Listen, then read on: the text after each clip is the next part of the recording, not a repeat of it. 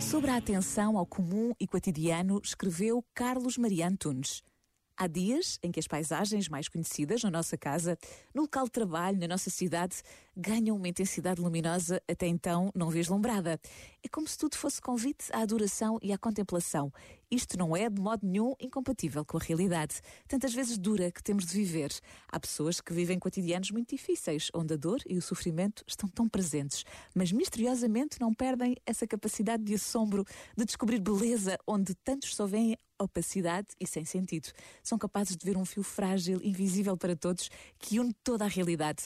Nos contornos desenhados por este fio, veem o rosto bondoso de Deus e é aí que reside a sua secreta confiança. Este momento está disponível em podcast no site e na app.